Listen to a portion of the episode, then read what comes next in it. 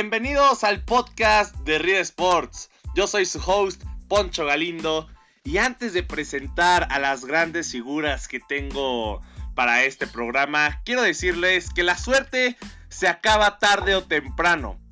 Y cuando digo suerte, me refiero a los Steelers que han tenido en varios partidos de la temporada justamente esta suerte, incluyendo el de los Ravens ayer. Y aunque este equipo no perderá la próxima semana porque tienen el segundo calendario más fácil en la liga, todavía tienen que visitar a Buffalo, recibir a los Colts y tienen dos juegos divisionales. Así que ni se ilusionen fans de los Steelers porque no terminarán invictos esta temporada. En la mesa me acompañan Mariano Bonfil y Mateo Guerrero. ¿Cómo estás, Mariano? Primero muy decepcionado porque yo pensé que tu discurso iba a ir orientado a decir me atreví a decir muy, muy agresivamente y muy, eh, con mucha valentía y perspicacia que los Steelers iban a perder el invito contra unos Ravens muy mermados y me encuentro con que, con que tu discurso nada más es que a algunos se les va a acabar la suerte, Ponchito. La suerte no existe, es cuando la preparación se encuentra con la oportunidad. Eh, yo no voy a los Steelers y muy probablemente hoy de una clase de por qué los Steelers en efecto van a perder su invicto, pero tampoco les quito nada. No es fácil ganar 11 juegos en la NFL Así que muy feliz. El Infonavit me quitó a mis dos niños por golpearlos hace un par de semanas. Y, pues hoy me traen uno nuevo para ver cómo le toca. Está bien, Mateo. Fíjate que yo no soy muy este admirador del Canelo Álvarez, pero él alguna vez dijo que la suerte era para los mediocres y yo creo que sí. Y justamente esa mediocridad están mostrando los Steelers, aunque sigan invictos. Y justamente si hablamos de los Steelers, tengo que presentar a mi amigo Mateo Guerrero. ¿Cómo estás? ¿Qué tal, Poncho? ¿Qué tal, Mariano? Un gusto. Y pues sí, platicar de, de cómo han estado jugando últimamente los Steelers, de cómo coincido con ustedes, a pesar de ser un aficionado de los Steelers, no creo que termine invicto la temporada, si bien no se va a terminar la siguiente en el, lunes contra Washington, pero vienen los Bills y va a ser difícil para, para los Steelers. Y también vamos a tener información de la NBA, eso ya un poco más adelante en el programa. Pero justamente quiero empezar con este partido. Si bien este podcast lo estamos grabando en jueves y va a salir justamente hoy, eh, es porque hubo ayer este partido entre los Ravens y los Steelers después de tantas veces que se pospuso y lo tuvieron que poner en la, en la tarde porque en la noche era el encendido del árbol de Nueva York. Pues finalmente se termina jugando. Y, sí, justamente dije que los Ravens, aunque con, todas sus bajas iban a terminar con el invicto de los Steelers, y al final no fue así. Los Steelers terminan sufriendo, pero terminan sacando el resultado, que es lo importante, Mariano.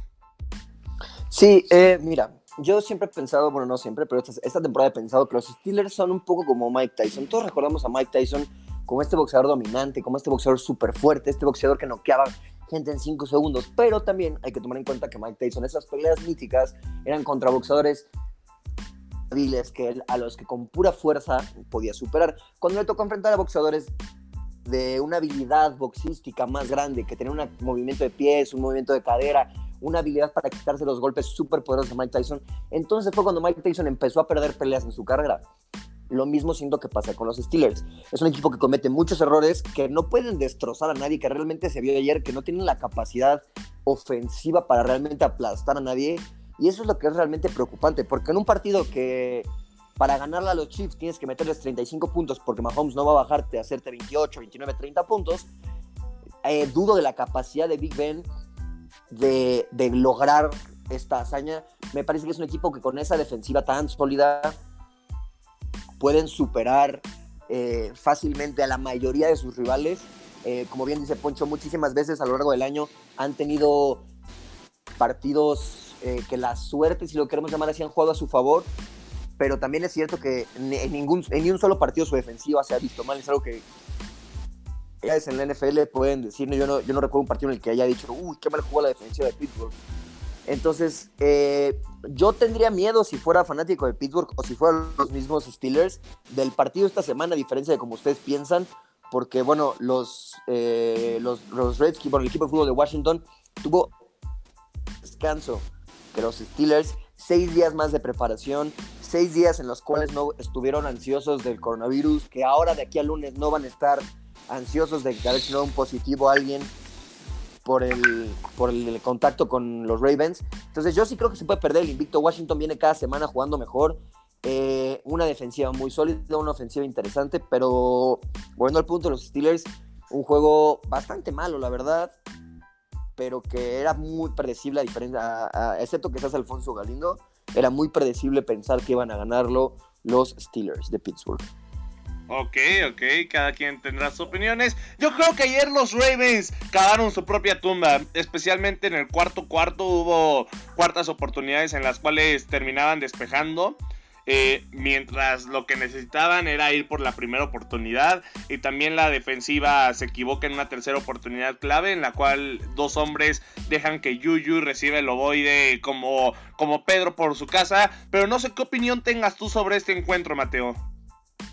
Este, pues estoy totalmente de acuerdo con todo lo que dice Mariano. Sin embargo, este, los Steelers son un equipo, como lo dijo Mike Tomlin ayer, son un equipo que apesta porque no pueden definir en cuartas oportunidades en zona roja. Entonces, eso es lo que les está mermando. Y al enfrentarse a equipos, como bien lo mencionó Mariano, como los Chiefs que tienen a Pat Mahomes, que hace arriba de 28 puntos por cada partido que hace, pues lo veo difícil que los Steelers puedan trascender esta temporada, si bien no se les quita el mérito de hacer 11 partidos consecutivos ganando, se tiene que mejorar en ese, en ese tipo de, situaciones. También al momento de, correr el ovoide no son muy eficientes y menos al momento de defender cuando, cuando corren. Entonces es un equipo que, que tiene carencias, pero que ha tenido, no sé si suerte o pues su calendario no ha sido el más complicado. Y aparte, lo peor de todo es que, bueno, tienen, tienen una buena noticia y una mala noticia los Ravens. La buena es que hay más puestos para entrar a playoffs esta temporada. La mala es que ya son terceros en su división, que va a estar muy peleado ese pase justamente al, al wild card y que... Poncho. Mándeme, mándeme usted. ¿Sabes cuántos equipos le quedan a Baltimore con más de cuatro victorias en su calendario? Tú dime, tú dime, tú eres el que siempre se sabe esos datos. Uno. ¿Sabes cuántos le quedan a Miami con más equipos con marca positiva en, el calendario? No, no más de cuatro victorias, marca positiva. Seguramente tres. Tres más un duelo divisional contra los Pats, un juego contra los Bengals y un juego contra los Bengals en el cual ya está descartado Tua Tango Bailoa para jugar. Entonces yo no descartaría, para mí no sé que no acabaron su propia tumba, está muy abierto. Creo que eh, los Browns se mantienen, los Colts se mantienen y al final entre los Raiders, los Ravens y los Dolphins se va a definir ese juego sobre todo, eh, uno de los juegos de los Delfines es contra los Raiders de Las Vegas, en Las que, es, que logren mantener ese, ese buen paso que llevan, lo cual hasta les conviene, pero lo mismo los Raiders, los Raiders tienen un juego contra los Colts que va a ser durísimo, un juego contra los Chargers que no deja de ser divisional, cierran en Denver, que todos sabemos lo, mucho que se les complica a los equipos y es en, el ir a Denver a jugar. Entonces yo, yo sigo con, en cuestión de calendario la mayor el que mayor ventaja me parece que tiene son los Ravens, que enfrentan equipos francamente débiles en comparación con el talento de los Ravens. Los Cowboys eh, van a visitar a Cleveland, que es un juego divisional, en el cual yo creo que pueden llevárselo porque todos sabemos cómo Baker juega mal contra equipos que son físicos como los Ravens o los Steelers, los Jaguares, los Gigantes, que cada semana juegan mejor a mi parecer, y los Bengals. Entonces me parece el más fácil de los calendarios, el de los Ravens, para poderse meter en ese séptimo lugar o incluso en el sexto, si tropieza por ahí Cleveland, que todavía le quedan un par de juegos difíciles también, eh, que no dudo que se vaya a meter, pero sí tiene un par de juegos difíciles, los Titanes, los Ravens, cierra con los Steelers, entonces, este que está nada cerrado, ni él acabó su propia tumba, van a recuperar a Lamar Jackson, van a recuperar a todos los jugadores que no jugaron esta semana, y es un equipo que no se puede dar por sentado que no van a calificar. Ok, eh, dos cosas, Mariano. La primera es que, pese a tener un calendario difícil, descartaste ahí gacho a mis Pats que siguen in the hunt. Y la segunda es que yo no digo que los Ravens hayan cavado su propia tumba en la temporada. Hablaba del partido de ayer. Ya después me estoy dirigiendo a la temporada donde digo que tienen eh, justamente que la buena noticia es que hay un partido extra, pero la mala noticia es que se ponen 6-5, que la verdad es que es un récord, el cual no deberían de llevar ahorita. Si tomamos que Baltimore empezó la temporada con 5 ganados, 1 perdido y han perdido 4 de sus últimos 5 partidos. Ah, pero todavía pueden quedar 11-5 y es un bastante buen récord. No hable de los Pats porque me parece que está muy cuesta arriba. Están dos juegos por detrás del séptimo calificado y todavía tienen que jugar contra los Bills, ir a Miami, recibir, ir a, ir a Los Ángeles contra los Rams, que, Sabemos que se le complica un poco a Sean, a Sean McVay y a Jared Goff los Patriotas, pero sí creo que es un roster mucho, con mucha mejor calidad.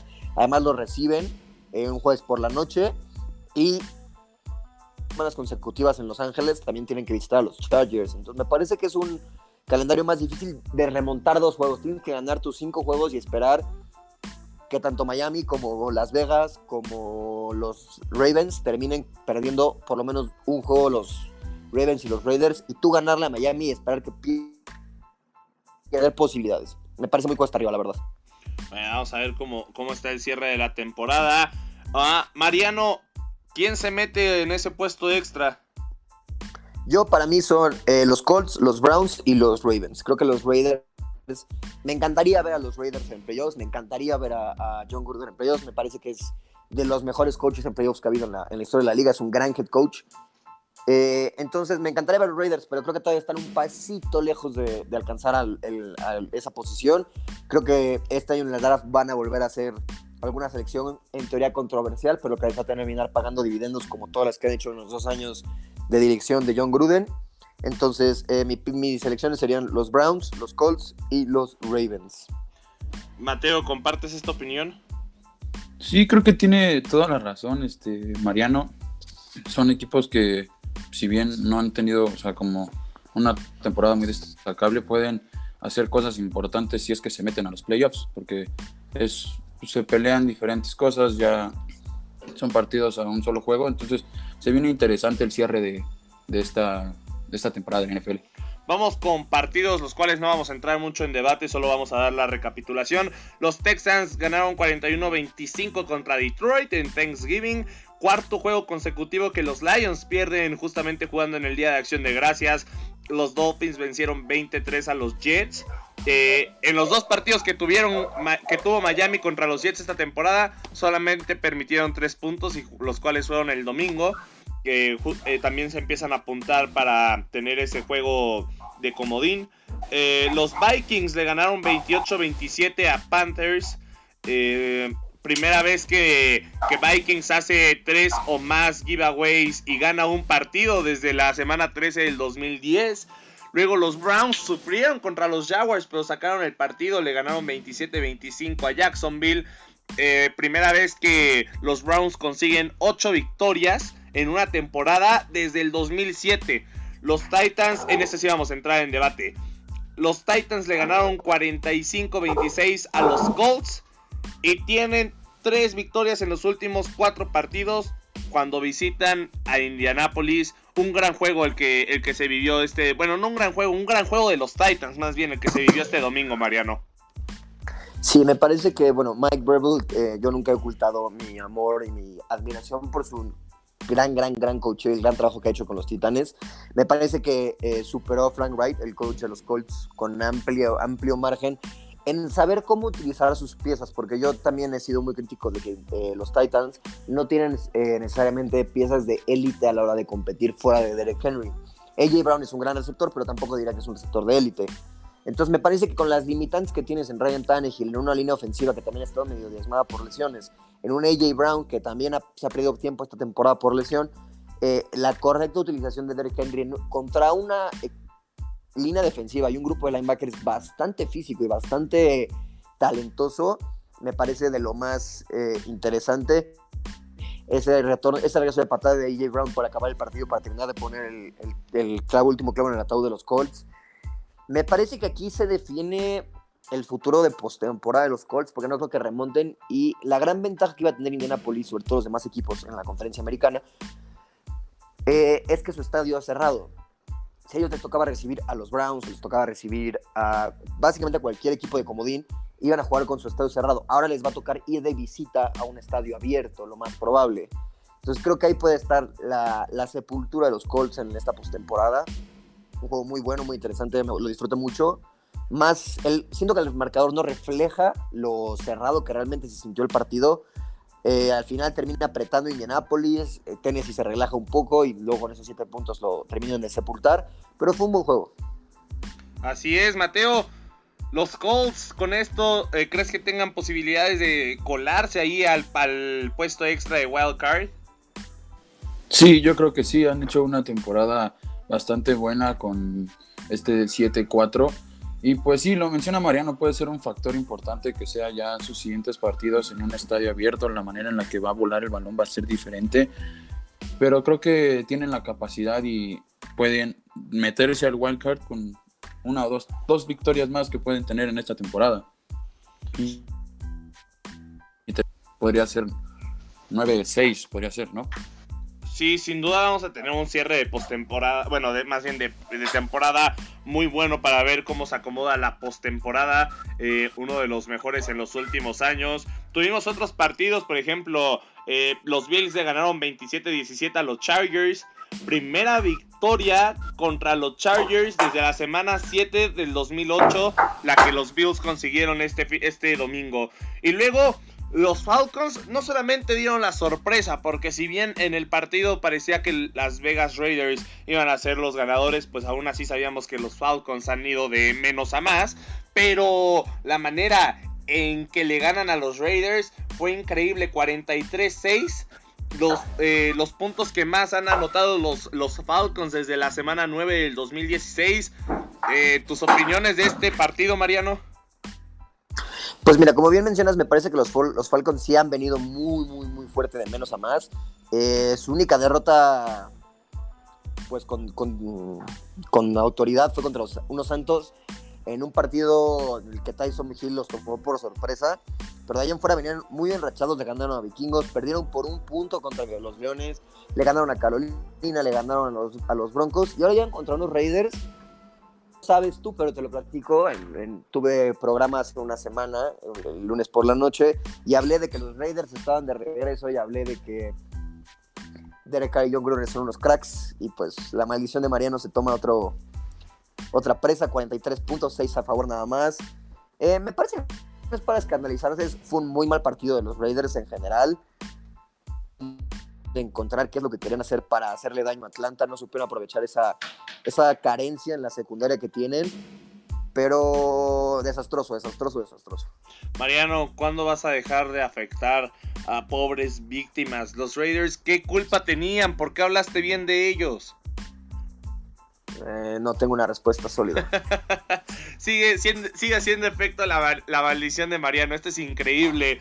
Em, Mateo, muy triste lo que le pasó a los Raiders esta semana. Derek Carr completa 215 yardas, 0 touchdowns, una intercepción. La verdad es que sus números no son tan malos si ves lo que, la, lo que Atlanta le hizo a este equipo y pues termina anotando 43 puntos.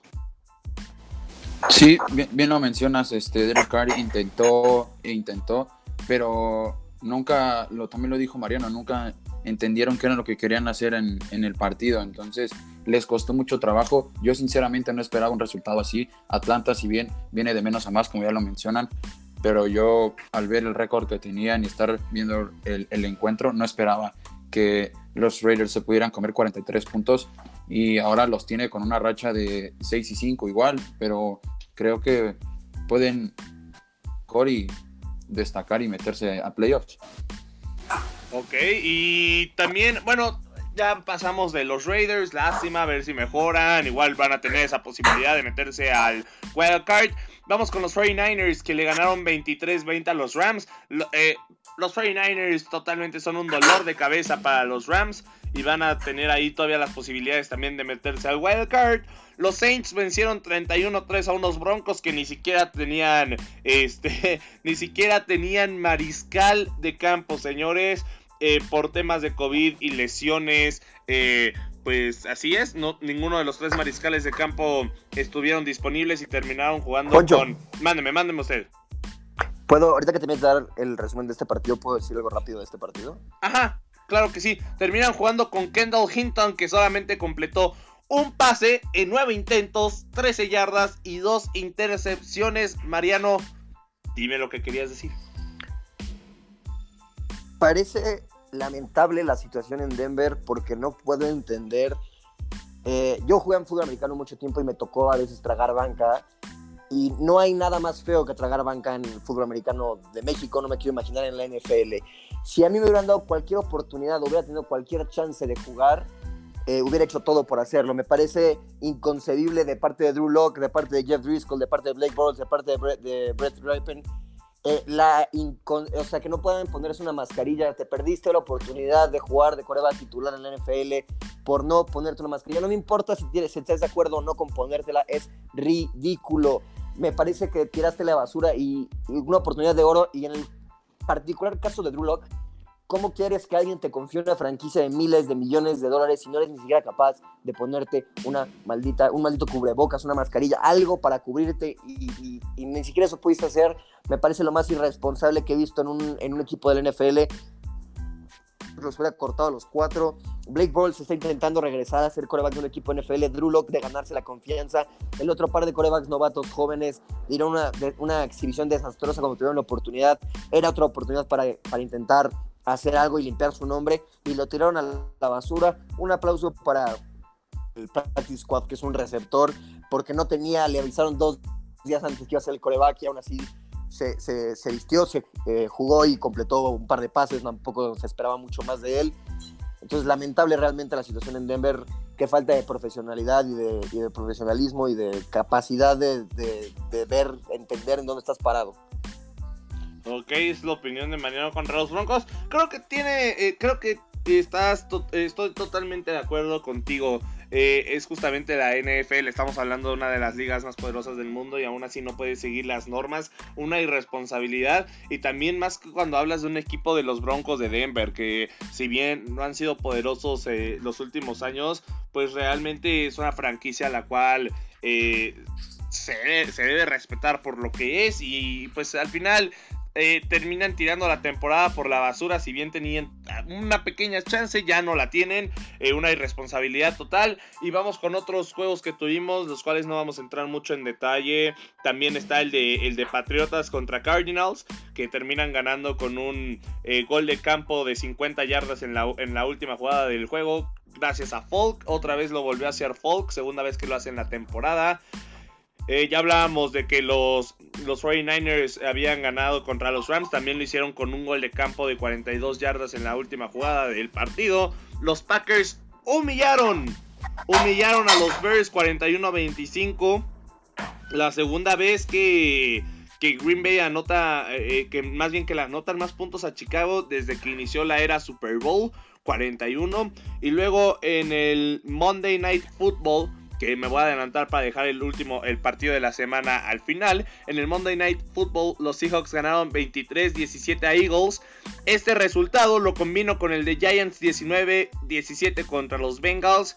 Y el que tuvimos también en Thanksgiving, donde Football Team, bueno, Washington Football Team, le ganó 41-16 a los Cowboys. ¿Y por qué meto estos tres resultados? Porque esa división, la peor división tal vez de la, de la liga, pero la más cerrada que es la del este de la NFC. Sigue cerrada y siguen teniendo los cuatro equipos récord negativo. Los Giants son los líderes después de la derrota de los Eagles. Cuatro ganados, siete perdidos. Washington se pone con los mismos partidos ganados, los mismos perdidos.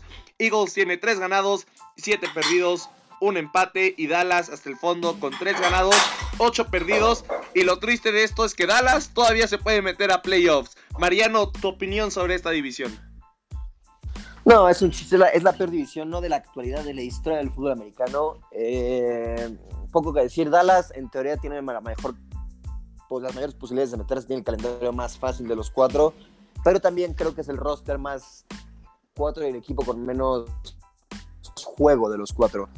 Esta semana me di a la tarea personal de ver todos los partidos de los Águilas otra vez para intentar entender qué fue lo que pasa, qué es lo que pasa con Carson Wentz, por qué el drop off del año pasado para este.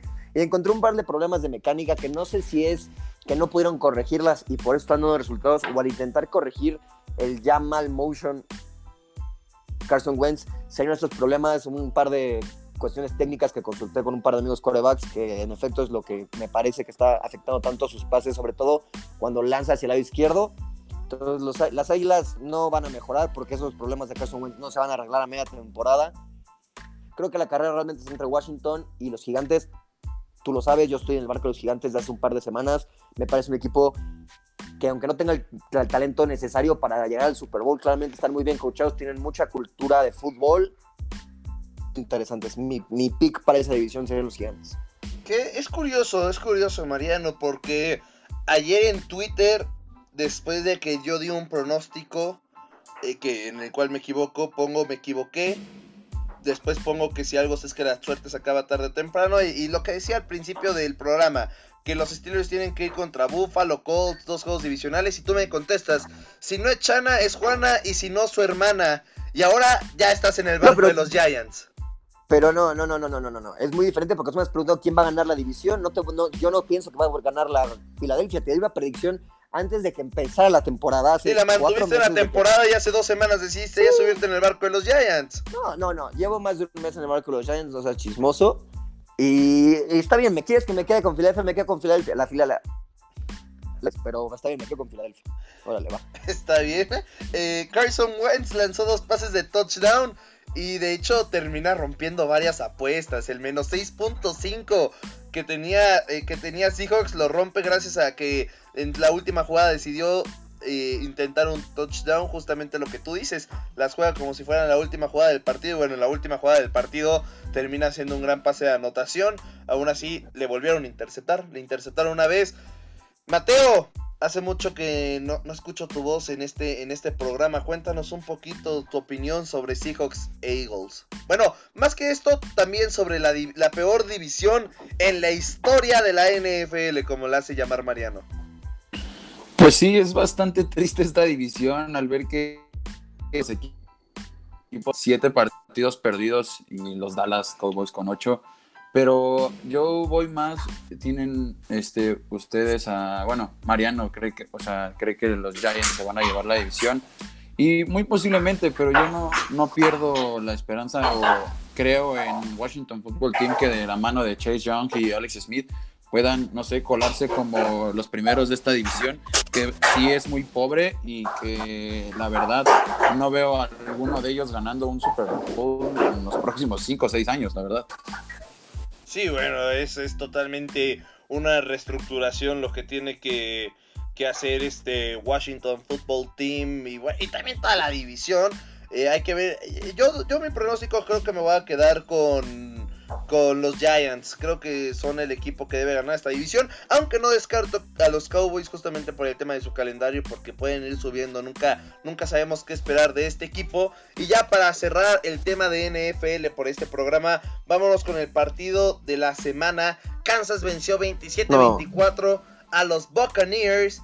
Y yo creo que a los Buccaneers les afectó que, que respondieron al final. Y, y, si hubieran tal vez jugado bien desde el principio, otra historia hubiera sido, Mariano. Pues mira, eh, yo sé que ibas a venir a vender, que perdieron por 3 puntos. Poncho, no te engañes. Tuvieron 10 drives y nada más metieron 7 puntos en la primera mitad.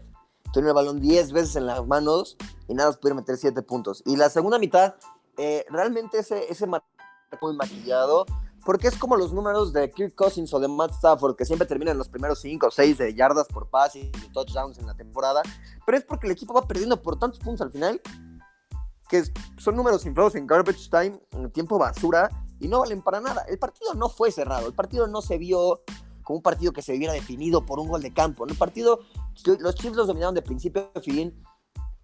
Mi, mi mayor problema es, no es Tom Brady, es, es como algo que no es. O sea, Tom Brady lleva 20 años en la liga siendo exitoso con un modelo y con un esquema y con un tipo de juego muy específico. No digo que sea un coreback de sistema, claramente no ha ganado 7 juegos con este pero creo que es un coreback que bajo cierto sistema puede sobrepasar los límites que tiene físicamente, por poner un ejemplo. Entonces creo que Bruce Arians, el querer que Tom Brady lance pases de 50 yardas, pues no se va a poder, no lo hacía cuando tenía 28 años, no lo va a hacer a los 43 realmente con este partido es que Bruce Arians está mostrando una incapacidad de coachear a Tom Brady, pensando en un joven Andrew que le tocó coachear y está tirando a la basura oportunidades de los Chiefs, digo, de los Chiefs. No. Y tampoco hay que volverse locos. Nadie pensaba que los Buccaneers iban a quedar invictos. Eh, las Vegas tenían nueve y medio victorias. Entonces, pues para eso van, para quedar con 10 victorias, nueve victorias por ahí y es lo que se esperaba de estos bucaneros. Creo que en playoffs puede ser otra cosa, pero en temporada regular a mí me parece extraño que hayan perdido cinco juegos. No, creo que, creo que estoy totalmente de acuerdo contigo, pese a que peleamos demasiado, creo que, que sí, que nadie esperaba que Tampa ganara esto. De hecho, en los pronósticos de la semana pasada, todos fuimos con que, con que Kansas iba a ganar. Y creo que no, estoy, no estoy maquillando ni nada. Estoy diciendo que simplemente en, en, la primera mitad Tampa no hizo lo que tenía que hacer. Y en la segunda sí lo hizo. Y tal vez hubiera sido totalmente diferente la historia si hubieran jugado las dos mitades igual. y bueno, lo de, lo de Mahomes increíble. Primero vamos con lo que hizo Brady. 27 pases completos en 41 intentos, 345 yardas, 3 touchdowns y 2 pases interceptados. Y ahora sí, vamos con Mahomes. 462 yardas en 37 pases, en 49 intentos, 3 touchdowns, ni una intercepción. Y lo de Tyreek Hill también es, es increíble. 13 eh, recepciones, lo buscaron 15 veces, recibió 13 veces, 269 yardas, 3 touchdowns y demuestra por qué es esa, esa arma que si tal vez no es el mejor receptor de la liga, puede llegar a ser el más útil cuando, cuando, cuando Patrick Mahomes lo necesita más que nada. Eh, Mateo, no sé qué opines de esto. Sí, esa, esa pareja que tiene Kansas con Tyreek Hill y Pat Mahomes es impresionante que los tres pases de anotación de del partido hayan sido con Tyreek Hill, te da, te fijas la importancia que tiene este, este receptor para, para los Chiefs y Pat Mahomes tiene siempre la visión de buscarlo a él y que si no es él es Travis Kelsey también porque Travis Kelsey si bien no tuvo tantos reflectores en este partido pero Travis Kelsey también es muy muy buen receptor para, para Kansas y creo que tiene muy bien este pues tienen con qué recibir pases y más si tienes a, Pat Mahomes que te los lanza, ¿no?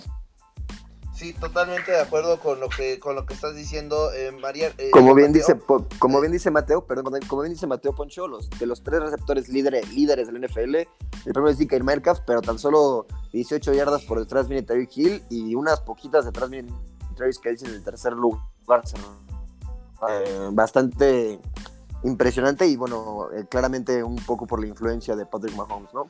Sí, es increíble justamente todo las armas ofensivas que tiene que tiene Kansas City. Me gustaría que Tampa mejorara en playoffs y que el Super el Super Bowl fuera justamente el encuentro que acabamos de ver este domingo donde veo que que los dos este, corebacks tienen como, ahora sí podríamos decir, un guantelete del infinito con distintas gemas. Y ya veremos qué, este, qué va a pasar. También eh, hablando sobre Tyreek Hill y metiendo un poco el fantasy, increíble lo que hizo. Este, en la, hizo 57.90 puntos eh, y es, este, pues no hay mucho más que agregar. Son increíbles las actuaciones que Tyreek Hill nos ha regalado eh, no solamente esta temporada, ya desde hace unos años. Y con esto terminamos el tema de NFL. No sé si quieras dar algo para cerrar, este eh, Mariano. No, no, no, me parece que ya cubrimos todo, no había mucho más que cubrir y, pues a dar a lo siguiente. Eh, antes de eso, quiero ir con tres pronósticos de la semana 13. Voy a tratar de encontrar tres partidos porque la verdad es que es una semana que no tiene que no tiene bastantes este, encuentros atractivos. Así que el primero que voy a dar es el de Pats contra Chargers. ¿Quién gana esta semana, Mariano? Eh, yo creo que los Chargers, bueno, no, los Pats se lo llevan. Justin Herbert es un coreback novato, todos sabemos lo bien que les va a ir Belichick con los corebacks novatos. Entonces yo creo que los, los Pats van a empatar su marca negativa y, y quedar con 500. Mateo, Pats o Chargers? Yo creo que se lo llevan los Pats y este no creo que los Chargers con esa marca de 8-3 puedan este contra los Pats. Ahora vamos con un encuentro que posiblemente es el mejor de la semana. Dos equipos que tienen marca de 8-3. Browns contra Titans. Empiezo con tu pronóstico, Mateo. Eh, Browns contra Titans. Yo creo que se lo llevan los Browns. Este. Sí, yo creo que se lo llevan los Browns sin broncas. Atrevido, voy contigo, Mariano. Eh, yo creo que los Browns se lo llevan. Los Titanes vienen de una semana divisional, de un juego muy físico y muy desgastante anímicamente contra los Colts por el liderato de su división. Me parece que eh, los Browns vienen motivados. Son actualmente nada más hay tres equipos en la NFL con mejor marca que los Browns, solamente los Steelers, los Chiefs y los eh, Santos tienen mejor marca que los Browns. Entonces me parece que los Browns van a terminar de cimentar ese gran récord y esa gran eh, capacidad de, exponer rivales que no tienen un pass rush ejemplar como son los Titans, que no tienen un, claro cazador de cabezas. Eh, y van a terminar venciéndolos de la mano, más que de Baker Mayfield, de Josh Jacobs y de Nick, digo, de Nick Chubb y de Kevin Hunt. Voy en contra de los dos, yo creo que este se lo llevan los Titans. Y eh, voy a dar cuatro juegos porque me encontré uno un poco curioso porque también esta división está muy cerrada. Eh, tenemos un juego divisional entre Rams y Cardinals. Eh, ¿Quién se lo lleva? Eh, empiezo contigo, Mariano. Los Rams, no tengo dudas. Los Cardinals están demostrando ganar un juego cualquiera. También es un equipo con muy poca experiencia. Kyler Murray venía como serio candidato al MVP para mucha gente y ya se, lo han exhibido como un mariscal de campo joven y con poca experiencia y falta de criterio. Y Cliff Kingsbury, bueno, tú sabes lo que opino de él, no me parece un head coach para nada de élite. Y, y, Sean McVay sí es de lo mejor que hay en la liga, entonces me parece que los Rams van a llevarse ese juego eh, en Arizona. Voy contigo, Mateo. Este, es un, es un duelo difícil, la verdad, esta, esta división está, está peleada por, por estos dos, pero yo creo que sí se lo llevan, se lo llevan los Rams. Este, tenía que, para seguir peleando con ellos, los, los Arizona Cardinals tenían que haber ganado su juego pasado ante los Pats y no fue así, entonces yo creo que va, se lo llevan, se lo llevan los Rams yo otra vez voy en contra de ustedes, voy contra los Cardinals. Creo que, digo, voy con los Cardinals. Creo que las este, rachas terminan acabándose y los Rams han ganado 6 y han perdido 0 contra Arizona. Eh, desde la era Sean McVay, que empezó en el 2017, y las rachas se, terminan tarde o temprano, y los Cardinals van a ganar este encuentro, a mi parecer. Y para cerrar, un partido que tendremos el martes, otra vez por el tema de COVID.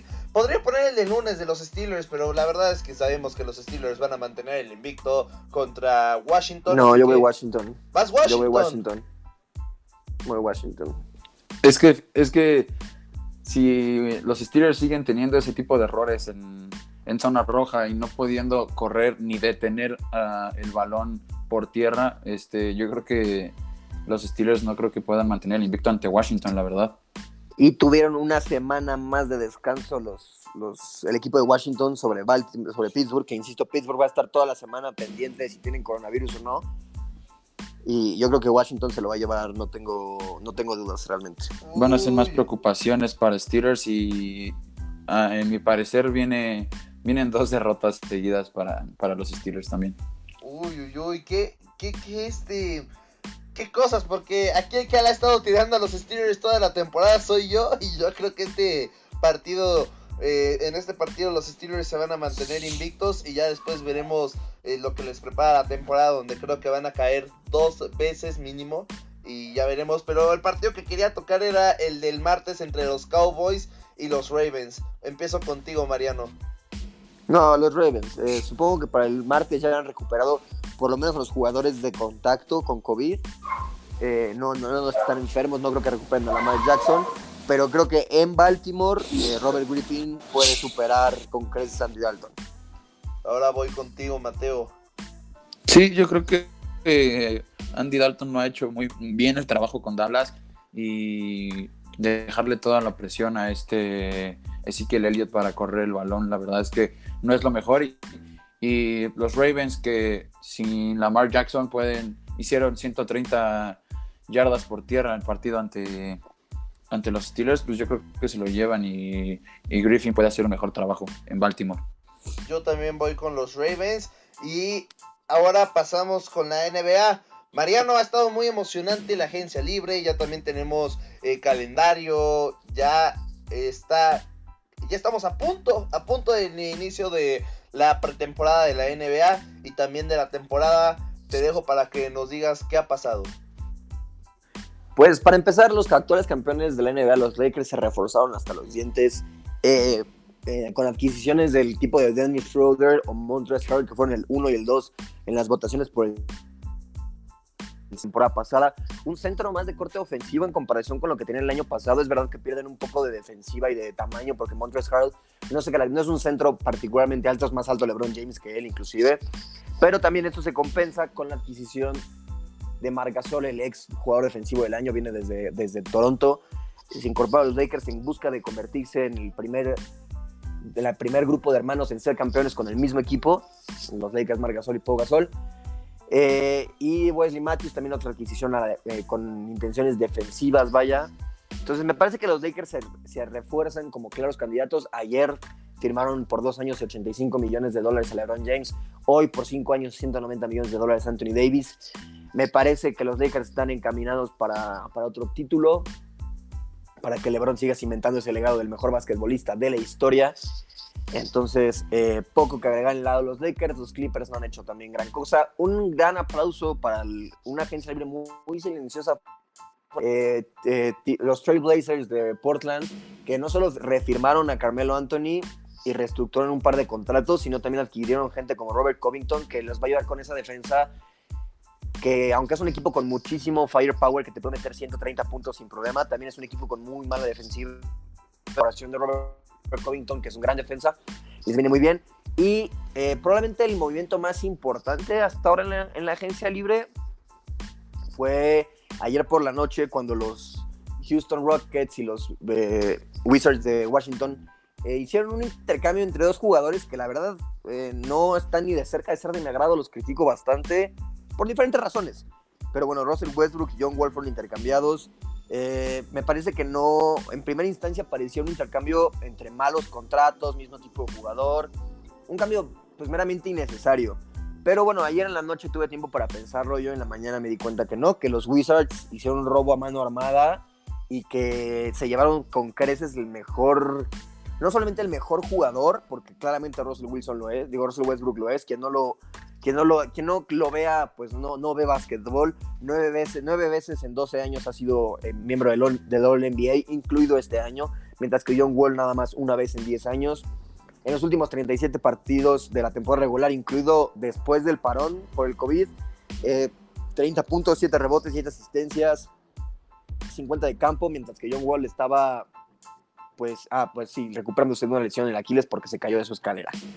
Entonces me parece que eh, no nada más es un intercambio de malos contratos, sino eh, Russell Wilson, digo Russell Westbrook, eh, además de que es mejor basquetbolista, tiene una pasión por el juego que a mi parecer John Wall no tiene, que Russell Westbrook sigue siendo alguien extremadamente físico, extremadamente dominante, aunque ya está en sus 32 años, y la principal, el principal atributo de John Wall, que era su velocidad, creo que habrá que ver después de dos cirugías, dos años de no jugar, qué le depara el destino. Entonces me parece que, que Washington se llevó la mejor parte, Russell Westbrook y Bradley, Bill van a hacer maravillas en el este, mientras que James Harden y John Wall, eh, pues a ver qué, qué, les depara en el oeste, en una conferencia llena de grandes point guards, como por ejemplo Christian, Chris Paul, que acaba de cambiar de equipo, se incorpora a Devin Booker en, en los Suns de Phoenix una, agencia libre muy movida, tal vez no con tantas superestrellas como el año pasado que se movieron de verdad, de verdad, tal vez tres o cuatro los mejores 10 de la, de la liga. Este año más discreto en cuanto a talento, pero sí hay muchos cambios en los equipos fuertes. No descartemos que también que James Harden se mueva de Houston, me parece más difícil ahora que se fue Russell, pero podría estar todavía esa posibilidad que se vaya a los Nets o que se vaya a los 76ers. Esa es la información que tenemos hasta ahorita sobre sobre la agencia libre de la NBA. Eh, ¿Hay un ganador o no hay un ganador al momento, Mariano?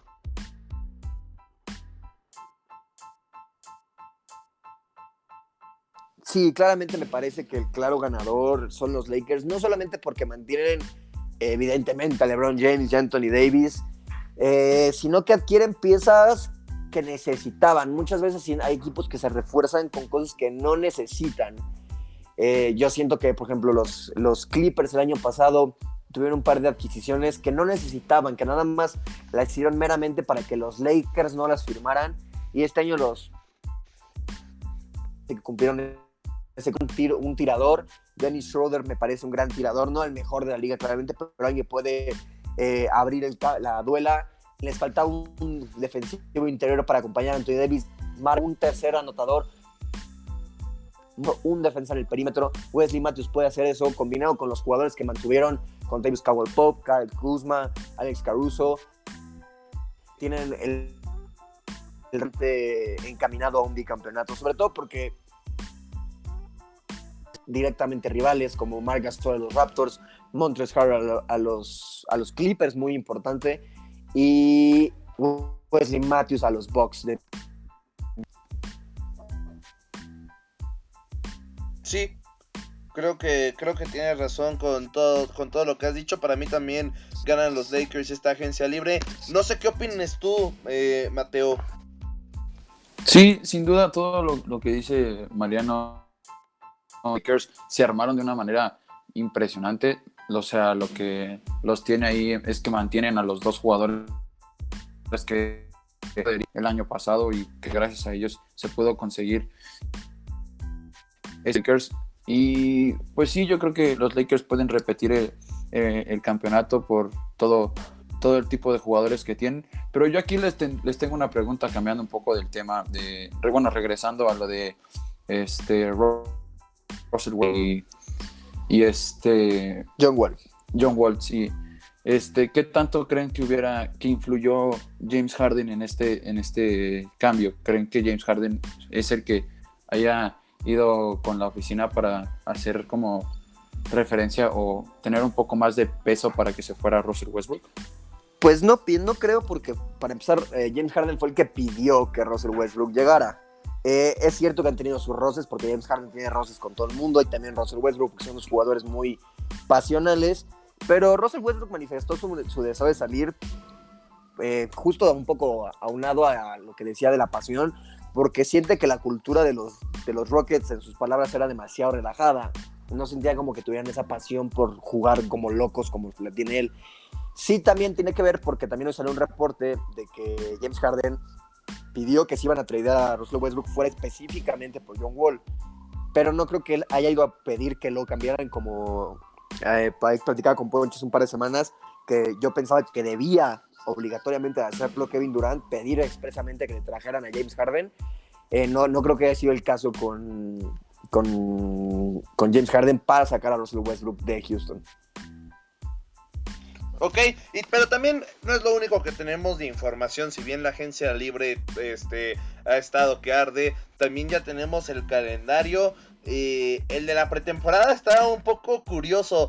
Eh, todos los equipos van a enfrentar, sola, bueno, los equipos solamente van a tener cuatro encuentros ante dos equipos. Una, eh, haz de cuenta, por ejemplo, voy a poner el ejemplo de los Lakers, que son los campeones.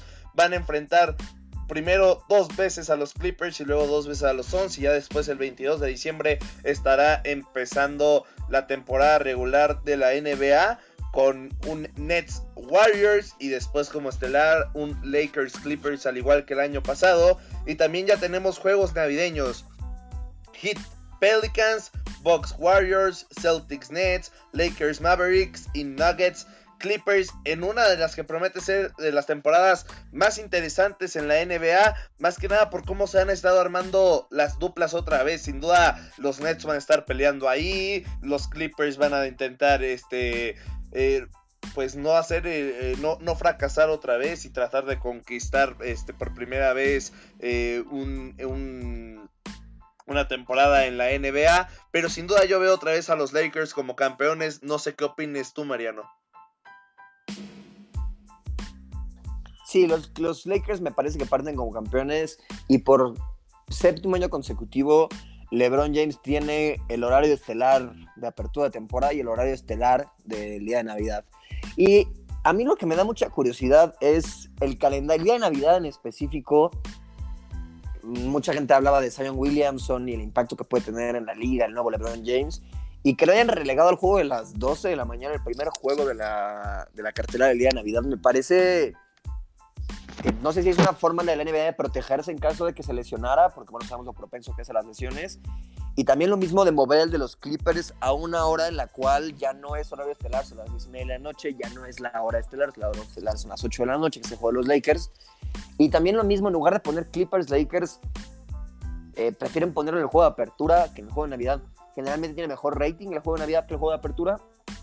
Me parece muy interesante. También el juego de Nets, Nets Celtics, eh, muy interesante después de la lesión de Kemba Walker. A ver qué le depara a estos Celtics, que más que depender de una estrella, son un gran, gran sistema y cómo se podrán acoplar, que yo no creo que lo hagan bien realmente, los Nets de Brooklyn de Kevin Durant y Kyrie Irving.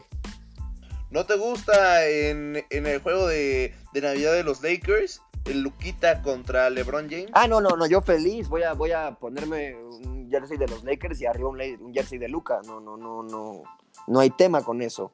Son mis dos jugadores favoritos de la NBA, LeBron James y Luca Doncic. No, claramente soy feliz. Solo me parece muy curioso eh, dónde ponen a Zion Williamson y dónde ponen a los Clippers. Sí, y a, Yanis también. Sí, sí, sí, totalmente de acuerdo. Pero bueno, vamos a tener una gran cartelera navideña. No sé qué opinas tú, Mateo, sobre esta temporada de la NBA. ¿Quién parte como favorito? Este, pues como lo mencionamos hace unos momentos, yo creo que Lakers es el favorito a llevarse y repetir el título. Y pues no sé si los Bucks puedan volver a tener una gran temporada como lo hicieron, pero después se cayeron ya después en los juegos en Orlando. Entonces, yo como, como lo reitero y estoy con ustedes, los Lakers van a, este, a repetir el campeonato y van a convertirse en uno de los más ganadores de, de la... Y pues sí, este, coincido en lo atractivo que va a ser el juego entre Lakers y Mavericks en el juego de Navidad, en, en el horario estelar, aunque como lo dice Mariano, me hubiera gustado un Lakers Celtics, digo Clippers, perdón, pero pues está bien, este Luka Doncic contra LeBron James, un partidazo para después de, del recalentado de Navidad ver un gran encuentro en, en, este, en Dallas. Y creo que estamos llegando al final de este podcast. Así que en una semana justamente, bueno, a partir de mañana, eh, el viernes 11 de diciembre empieza la pretemporada de la NBA, ya estamos más cerca de esa fecha y ya estaremos hablando la próxima semana sobre más pronósticos, sobre más agencia libre, sobre más noticias que vayan saliendo y, yo y obviamente también noticias de la NFL. Pero no, no me voy antes sin recordarles que el lunes también va a ser el podcast de fútbol donde ya conoceremos a los finalistas del fútbol mexicano. Así que escúchenos. Primero me despido de Mateo Guerrero. Déjanos tus redes sociales, Mateo, y despídete de todos nuestros Rida fanáticos. Un placer estar aquí con ustedes para platicar del NFL y del NBA. Un, un podcast bastante interesante, un placer coincidir con ustedes, con Mariano y contigo, Poncho. Este, y sí, que nos escuchen en todas nuestras redes sociales y en el podcast de Red Sports. Ahí me pueden encontrar como Mateo-51 en Instagram y Mateo Guerrero 1 en Twitter. Mariano, amigo, despídete y déjanos también tus redes sociales. Un placer siempre compartir micro contigo, Ponchito. Un placer por primera vez compartir micrófono con Mateo. Un, un episodio bastante. Pues yo pensé que iba a haber más debate y más polémica como hace una semana. Pero pues me falta de ahí para agarrarme el moco. No, no pasa. y también hace falta que, antes de que nos dejes tus redes sociales, que haya más intensidad en algunos duelos de la NFL como fue el de ayer. Sí, sí, sí, un, partido que no fue, no se caracterizó por, por la falta de. Eh, y mis redes sociales, tanto en Instagram como en Twitter, Mariano-Bonfi. Y bueno, eso es todo, muchas gracias. Y yo fui su host, Poncho Galindo. Me pueden encontrar en redes sociales como arroba Poncho Galindo 99. Y también recuerden seguirnos en las redes sociales de Rida Sports. Estamos en Twitter como Rida-Sports. En Instagram como Rida Sports. Y en Facebook también como Rida Sports. Así que eso es todo por mi parte. Muchas gracias por acompañarnos en otro podcast y nos escuchamos el lunes para hablar de fútbol hasta la próxima.